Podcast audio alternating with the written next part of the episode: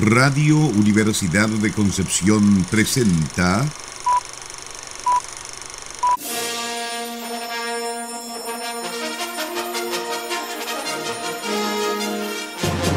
De película.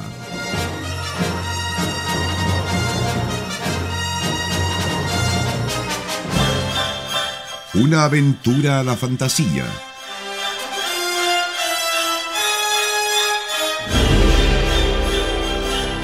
un paseo por las imágenes que guardan tu memoria.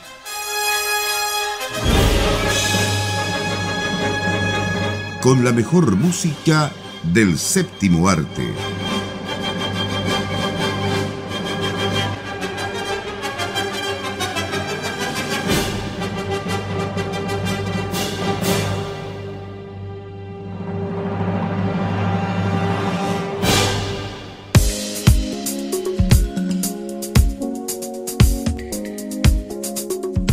Le damos la más cordial bienvenida a nuestras auditoras y auditores de Radio Universidad de Concepción a este rosado capítulo en nuestro eh, Moyo Dojo House. de película. ¿Será, de película. Será tu Moyo Dojo House. Es mi, mi House. Hola Sara. Hola Felipe. Hola Nico.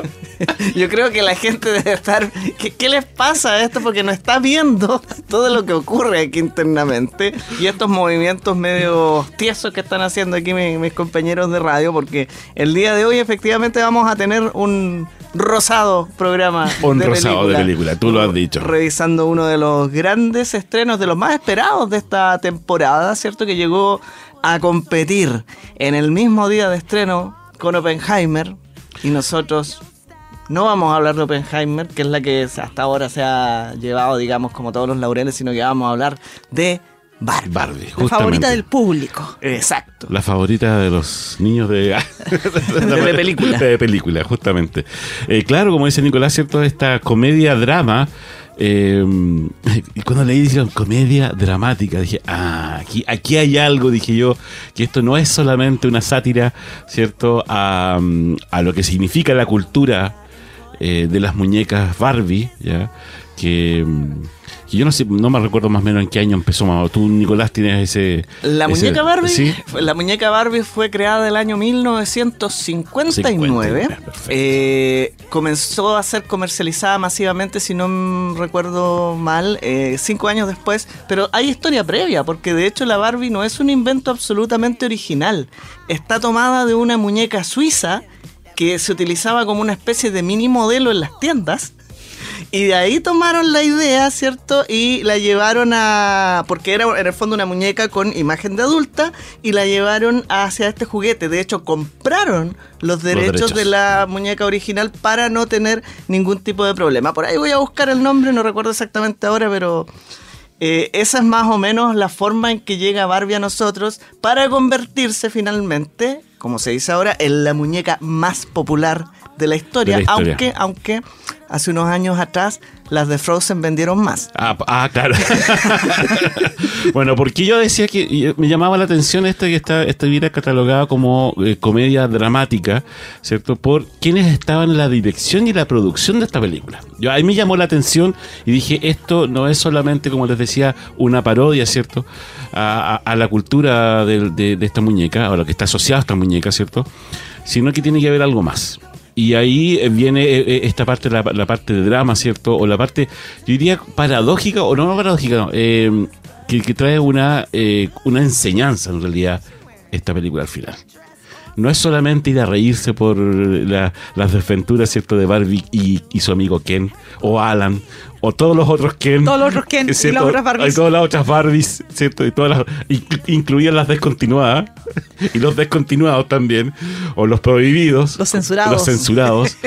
Eh, bueno, tiene un trasfondo, ¿cierto?, eh, netamente sociológico y que lo lleva a la actualidad. Es decir, perfectamente es una historia que está llevada ¿cierto? a la vida real. y yo creo que uno de los grandes méritos de esta película es que llegó a ser de la mejor forma posible eh, si uno mira hacia atrás como todos los intentos que hubo de producir una película de Barbie y que obviamente se ajustaba un poco más a lo que la muñeca representa de forma más directa, Por ¿no? Como lle- llevar a actores reales algo tal vez un poco parecido a, lo que podría haber en las películas animadas de Barbie. Eh, que por suerte no fue así, pero en algún momento empezó a trabajarse esta idea hace muchos años atrás de que la muñeca llegaba al mundo real, algo así como esta película Encantados, ¿no? Y tra- tratar una, una historia que fuese un poco infantil, pero al mismo tiempo un poco seria. Pero esta estaba dentro de las películas malditas de Hollywood, de esa que había tenido intentos sucesivos de producción que nunca llegaban a puerto, hasta que finalmente esta versión por fin la pudimos ver La en los cines y con alguien como Greta Gerwig. O sea, a mí me encanta. Yo después de, de cómo se para mí es la mejor Harley Quinn. ¿Cómo hace Harley Quinn si es la directora? No, Ah, no, perdón.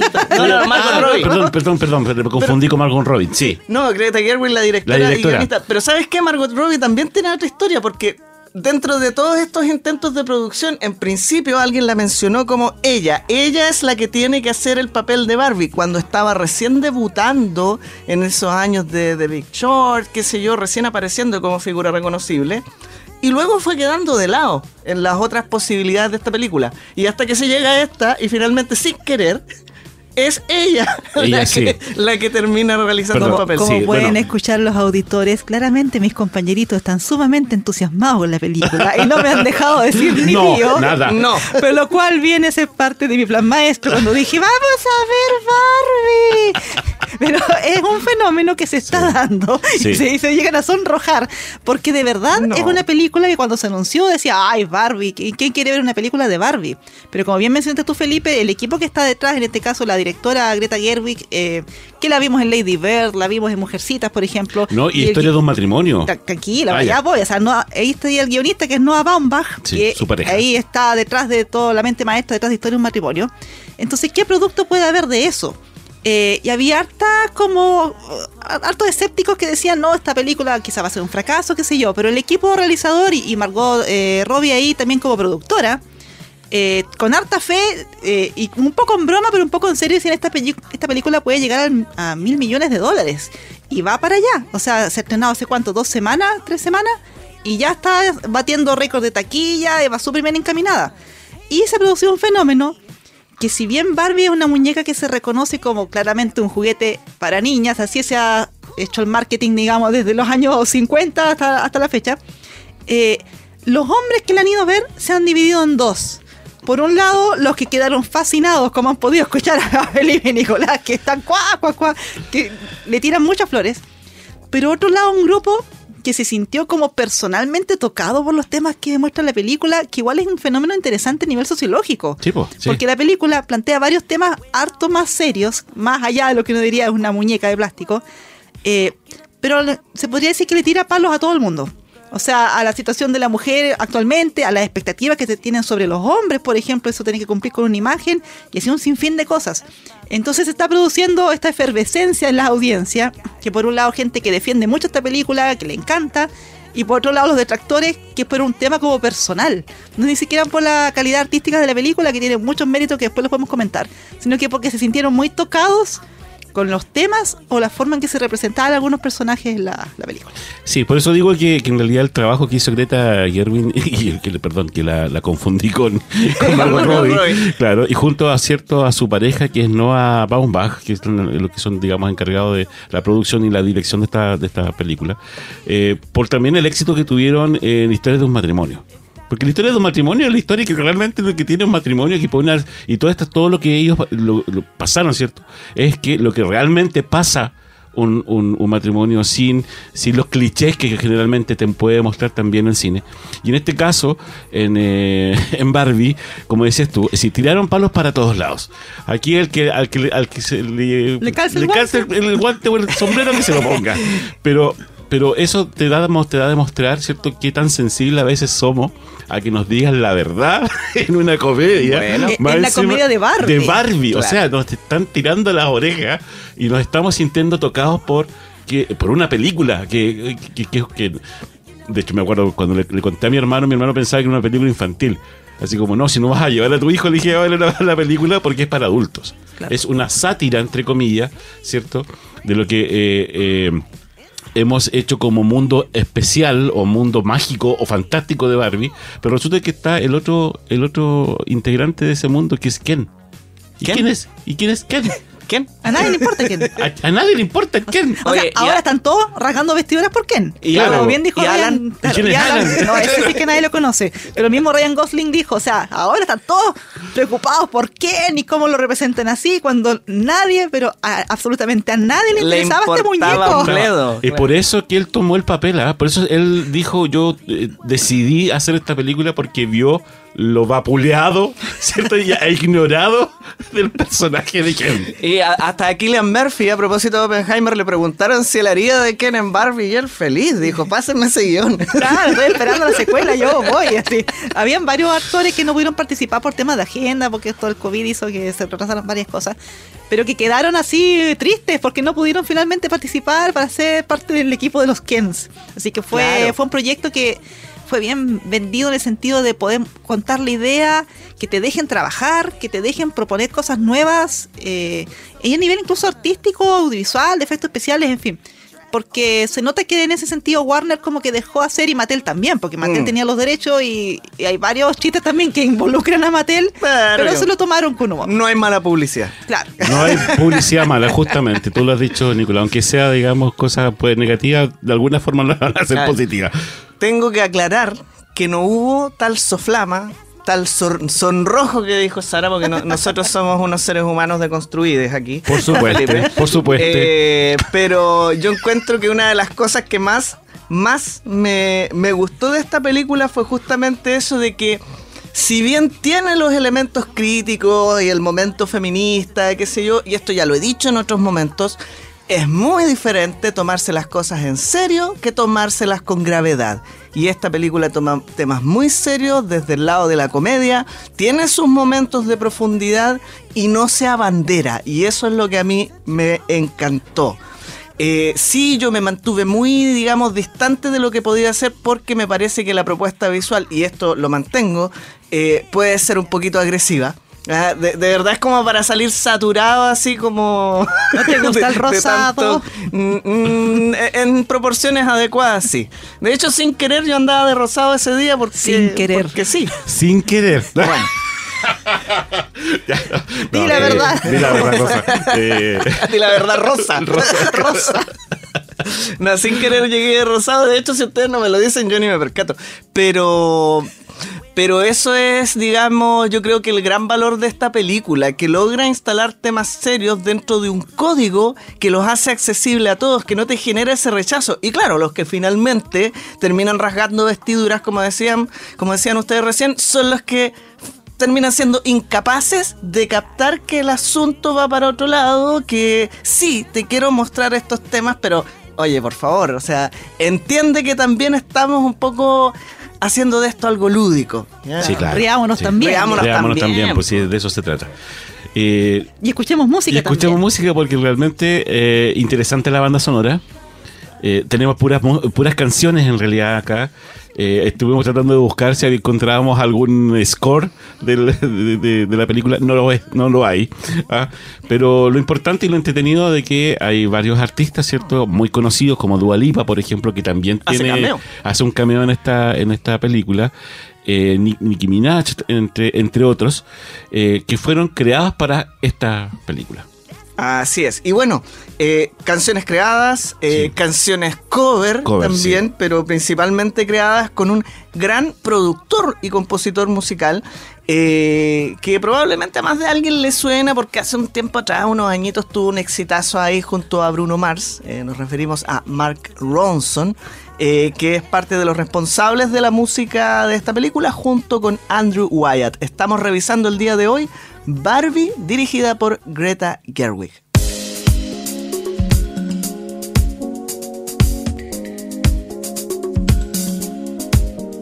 When I wake up in my own pink world, I get up out of bed and wave to my homegirls. Hey, Bobby, hey, she's so cool.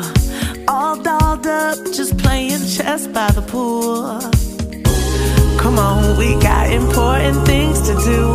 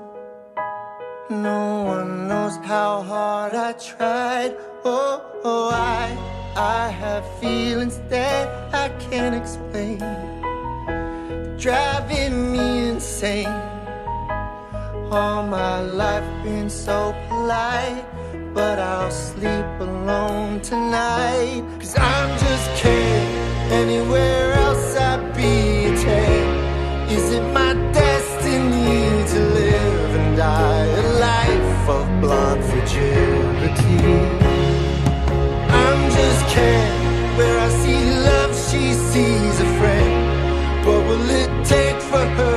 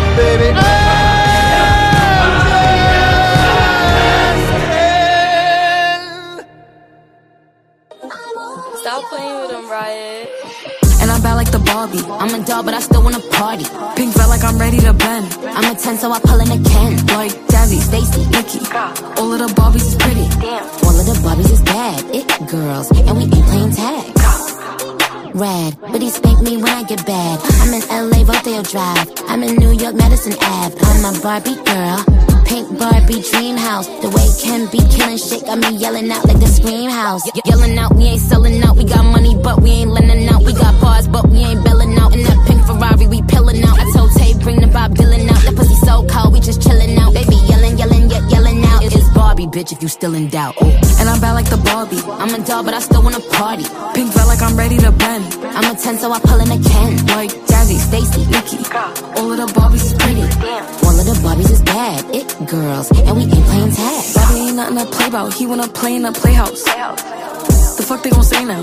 I'm watching these bitches, I'm rubbing a stain out. Like I'm ready to bend. All the fake Barbies just wanna pretend. Like, hold on, let me go find me a pen. Look where it led. Now I'ma put it to bed. She a Barbie bitch with her Barbie click. I keep dragging her so she bald a bit. And I see the bread, I want all of it. And I want the green, so I all of it. And I throw it back so he losing it. And I give the box with no shoes in it. Yeah, I know the trick, so I got him brick. Yeah, they know who hit me and Barbie, bitch. And I'm bad like the Barbie. I'm a doll, but I still wanna party. Pink felt like I'm ready to bend. I'm a 10, so I pull in a Ken. Like Jazzy, Stacy, Nikki. All of the Barbies is pretty. All of the Barbies is bad. It girls, and we ain't playing tag.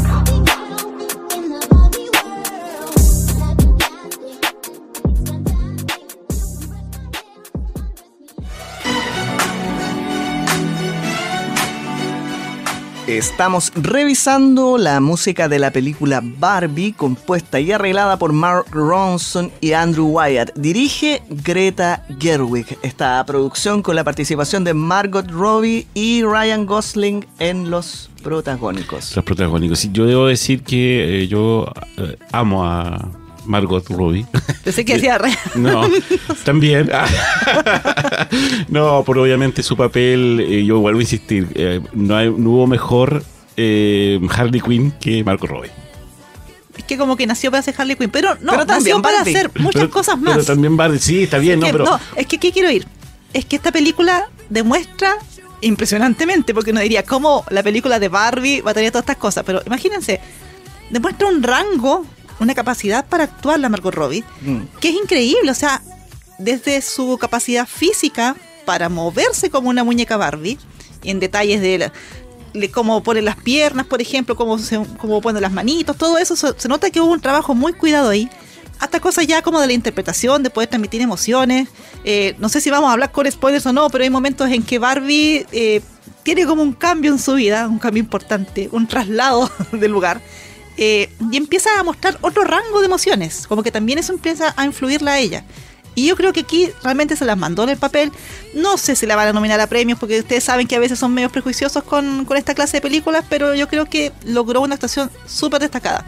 Y el otro que quiero destacar es Ryan Gosling, que demostró con esto que tiene cero miedo al ridículo. Y no solamente porque el personaje de Ken es como bastante particular, sino que también pasa por un rango de cosas, de momentos dramáticos, momentos en que incluso uno podría decir, ah, está haciendo un poco como de villano, canta, baila, las hace todas. Entonces yo creo que es curioso que sea Ken uno de los personajes más completos que haya hecho Ryan Sí. Gosling en el cine. Bueno, eso que estás diciendo habla mucho de la película, o sea, la, muñeca vacía, el icono del capitalismo y bla, bla, bla, pero resulta que se presta con un par de buenos guionistas para presentarte justamente dos personajes sumamente comple- completos, complejos, en un entorno de comedia para hablar temas serios, como habíamos dicho, o sea, ya pueden hacerse una idea del tipo de película que uno se va a encontrar y no por nada ha sido... eh, la favorita, digamos, de la audiencia en estos últimos días. Ya ha triplicado su, eh, su costo, digamos, en, en cuanto a recaudación. En ese sentido, más allá de las críticas, va muy por encima de su eh, competidora Oppenheimer, aunque ellos quisieron decir que no eran competidores, ¿cierto? Hicieron todo un... No, yo, Ah, ahí, un ahí hay un rollo entre, ¿cierto? Algunas, al- algunas experiencias que hay entre los, entre Warner, ¿cierto? Y, Y Nolan. Y Nolan. Christopher Nolan. sí. Claro. Pero ¿para qué vamos a mantener esos, esos detalles oscuros? Pero ahí? curiosamente yo creo que Oppenheimer se ha visto beneficiado de todo esto, ¿ah? Sí. Porque Barbie claramente era la que tenía como todo el hype, toda la expectativa detrás. Y como que Oppenheimer, ay, también, ya, entonces subamos al carro, salen los Y- memes, las fotos, Y le salió publicidad gratis. Y le Y le salió publicidad, publicidad gratis, gratis, considerando que. Porque la película de Barbie costó como 140 y tantos millones de dólares. 145, ¿sí? Gastaron 150 en el marketing. O sea, les costó más el marketing que la película. Y en eso todavía están recuperando un poco esa parte.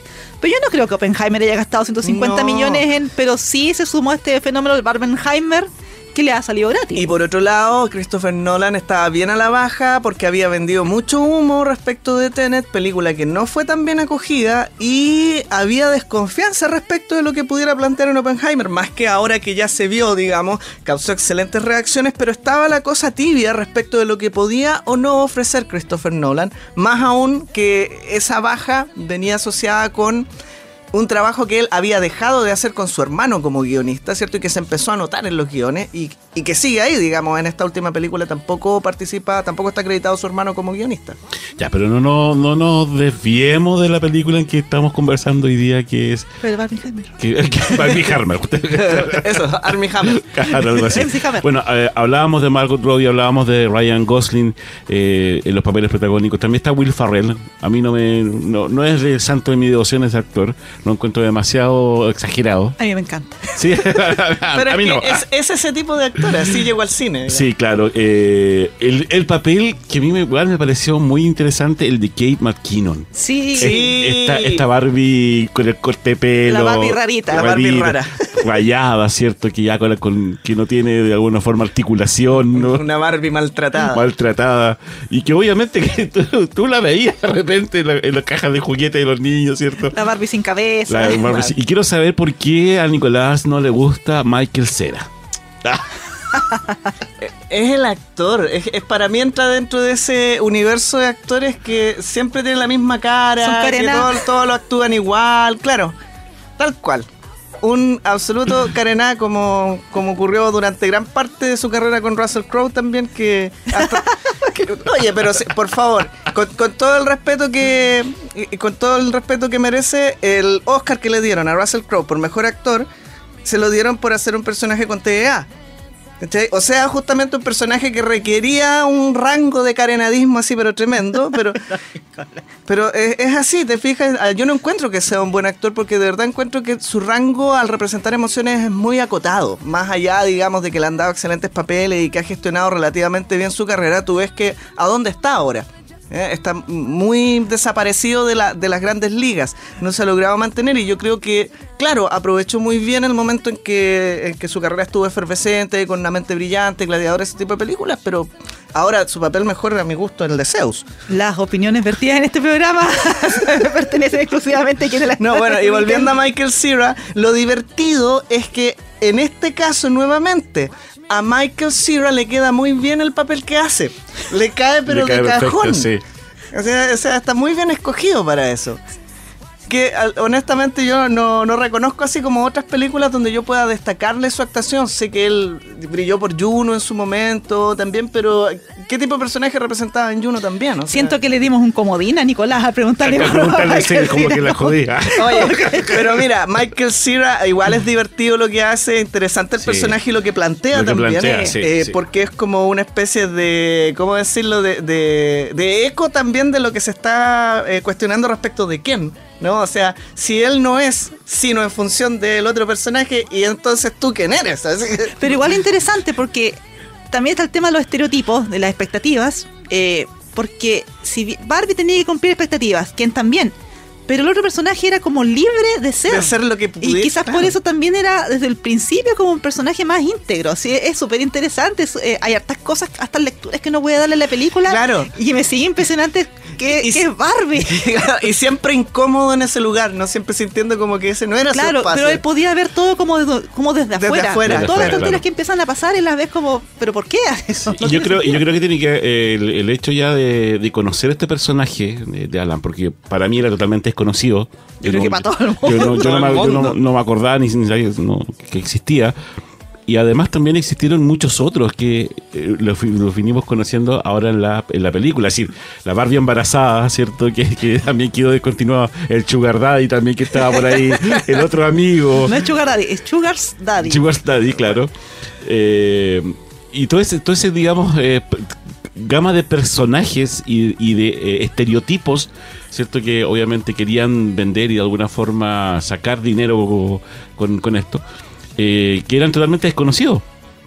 Pero ahora ya sabemos que, que existen Había todo un mundo que detrás. también había todo un mundo detrás. Claro. sí. Bueno, y entre ellos destacar también porque hay muchas apariciones de personas reconocidas Mm. ahí. eh, por ejemplo, voy a mencionar algunos nomás. Está en Kutingawa.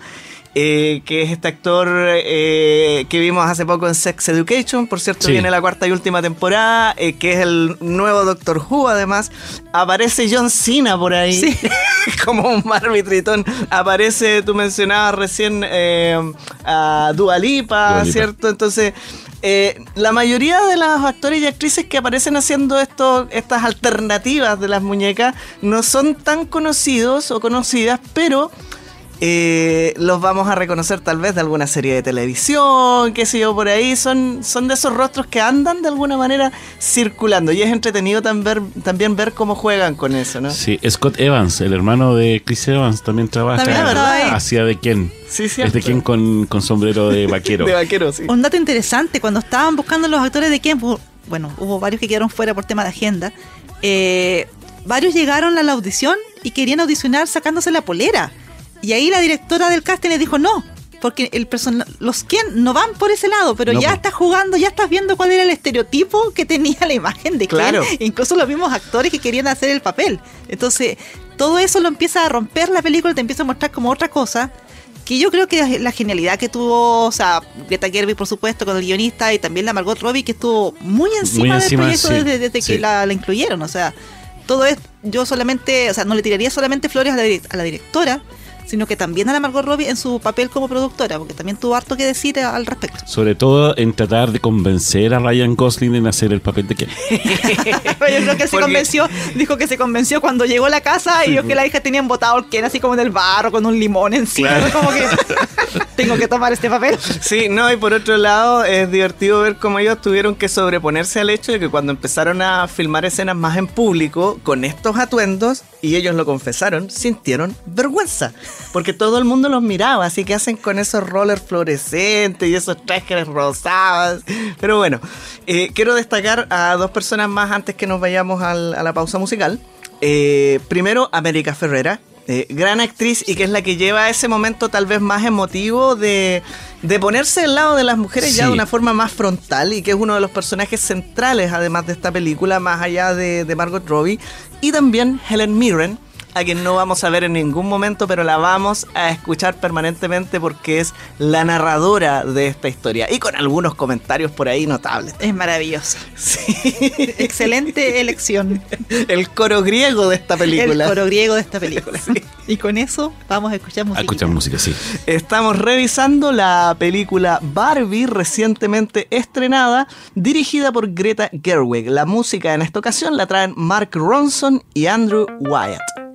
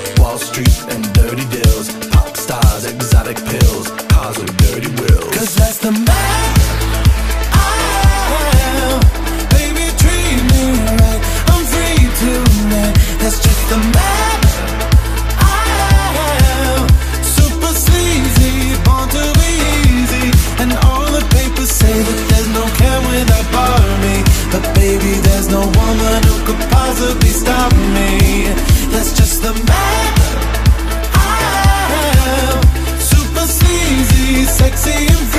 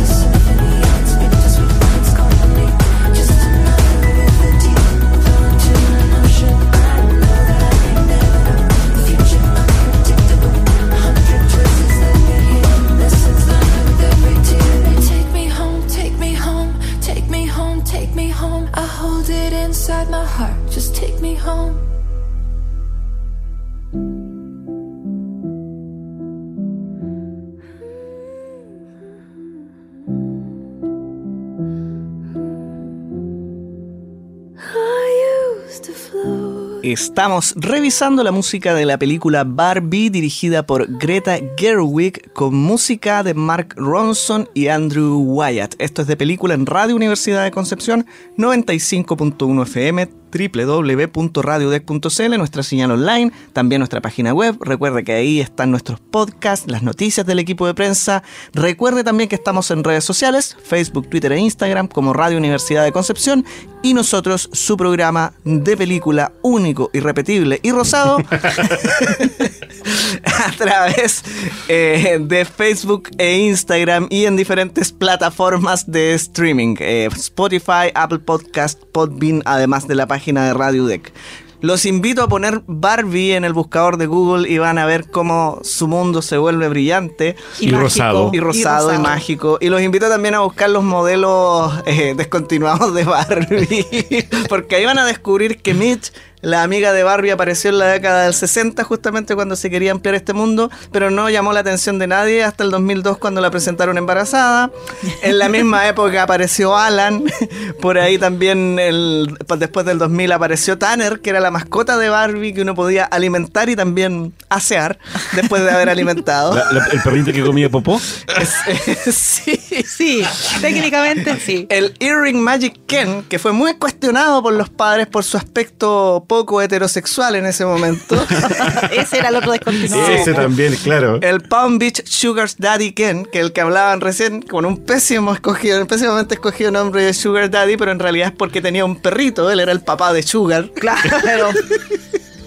Y Growing Up Skipper, la hermanita de Barbie que crece eh, y que está en su ya en su adolescencia y por lo tanto no solamente crece en altura, sino que en otros atributos y también fue muy cuestionada. atributos de la pubertad. Yo me Claro. acuerdo de la hermanita, pero no la que crecía. Me acuerdo que tenía una ¿No hermanita. salía Kené? Eso, habría sido como más realista. Oye, a, a propósito de eso de, de la masculinidad, quería comentar dos cosas muy breves de la música, porque me pareció súper interesante que el tema con el que abre la película, que es donde están todos en el mundo feliz de Barbie, eh, la letra va cambiando después. Sí. A medida que le pasan cosas a la Barbie, después uno pone atención a la letra y es como todo se derrumbó. Y la otra canción que ya, de hecho, está haciendo éxito de, de reproducciones en Spotify y otras plataformas, la canción que canta Ryan Gosling, la canción de Ken, porque es una, ¿cómo se llama? Una balada glam, una cosa así, Sí. una de, de rock muy de los 80, pero que también evoca toda esa idea como de, de esa masculinidad ochentera en que son todos como bien machos y no te lo imaginas, no sé, pues tomando cerveza con los amigotes, pero también tienen su lado como Esa romántico. cosa media ambigua, muy ochentera. Muy Y, que me, ochentera, y me recuerda mucho lo que pasa con la banda sonora de Cobra Kai. Porque ahí el personaje de Johnny Lawrence también es ese estereotipo. Entonces yo los vi y dije, esto es muy Cobra Kai, me encanta. Sí, o sea, y, y con una coreografía, con los Kens. De hecho, yo, me, yo iría un poquito más atrás. Yo, yo cuando empezó a, bailar, a hacer este- esta coreografía con los demás, ¿quién? Yo me, me recordé, por ejemplo, sábado, Fiebre Sábado por la Noche, eh, Gris Brillantina. Y, bueno, Es que ahí empieza un poco sí. esa Claro, imagen, y empieza un poco esa- ese Y, y todos esos videoclips de bandas medias glam de los Claro. 80, sí. Es que yo creo que hay varias cosas que, eh, que son guiños y que están mucho menos visibles que en la mayoría de las películas, porque está todo encubierto por este mundo brillante de Barbie de alguna manera, y eso también hace que funcione muy bien. Ahora, es imposible no pensar en referencias. Por ejemplo, yo desde el principio estaba viendo, esto tiene algo de, de Lego Movie, eh, y con Will Ferrell ahí más encima. Claro.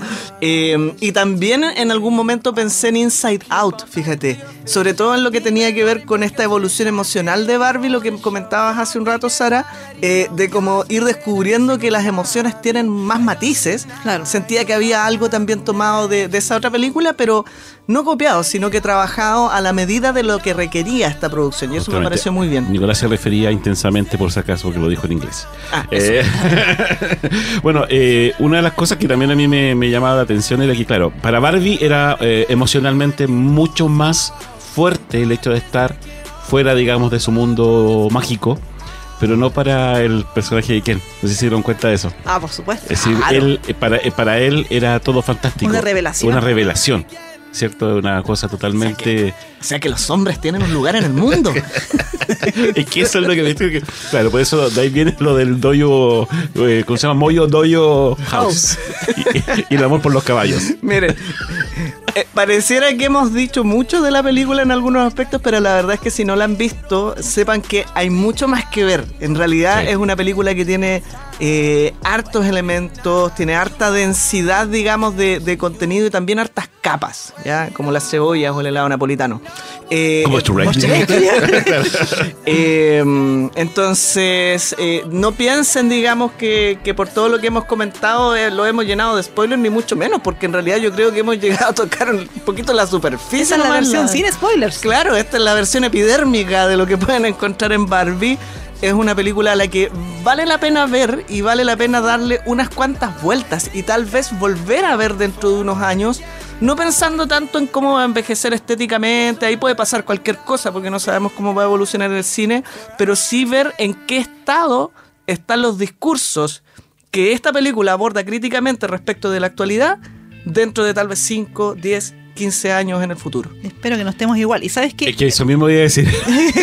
Cuidado que puede ser que, Bueno, ahí lo estemos en la vamos, misma. a, lo vamos a averiguar. Pero sabes que estéticamente, muy brevemente, quería comentar que esta película también viene a ser de esta nueva camada de, de realizadores, digamos, que lo que están planteando es volver a los efectos prácticos. Sí, Una sí, claro. buena parte, la mayoría de los efectos que están en la película son efectos prácticos, o sea, son escenarios pintados, han utilizado eh, efectos especiales de los años 40, cómo se hacían transiciones de algunas escenas, el tema de la construcción de la escenografía, todo Escenografía es precioso, la, la, la construcción. y lo sí. mismo pasa en Oppenheimer, que según Nolan, que no hay ningún shot eh, de así, eh, computación mentira. Tiene algunos que igual son con CGI, pero también usa muchos efectos prácticos. Entonces, Sí. se está volviendo un poco atrás.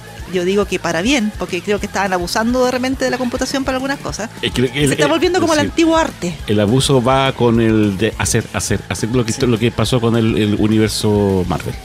Digamos, Claro. hacer películas por ganar plata, en realidad se están dando cuenta que eh, al utilizar la menos cantidad de recursos posible, ¿cierto? Eh, pueden sacar de alguna forma dinero y, y hacen algo estéticamente que ya en realidad no le llama la atención a nadie. Y, y lo mismo que decía la Greta Gerwig, que a lo mejor efectos especiales son 500 personas encerradas en una sala oscura haciendo efectos especiales. Ahí también son 500 personas, pero construyendo cosas y lo pasan mejor. Sí. es más divertido.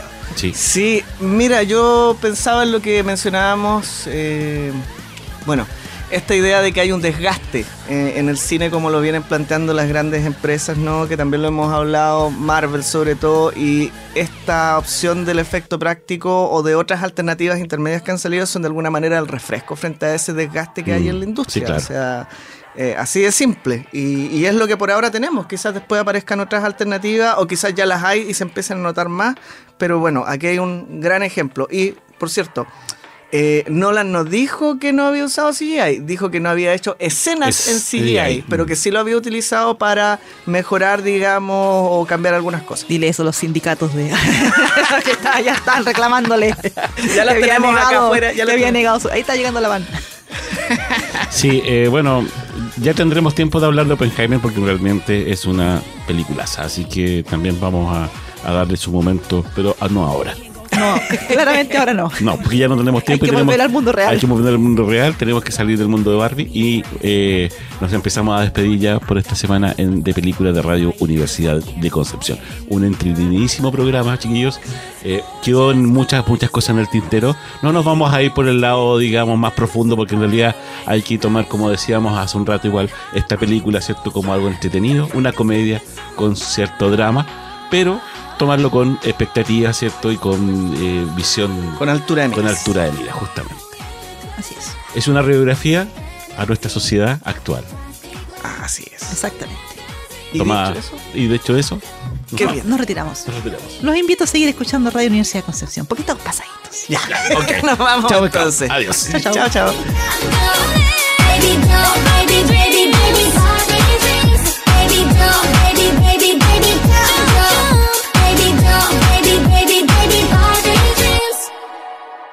Radio Universidad de Concepción presentó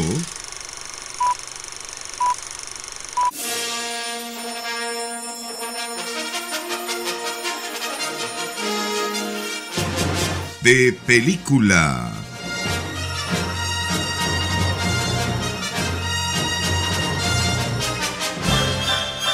Una aventura a la fantasía.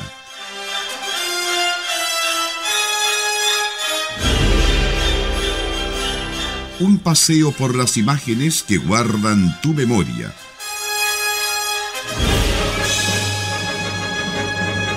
Con la mejor música del séptimo arte.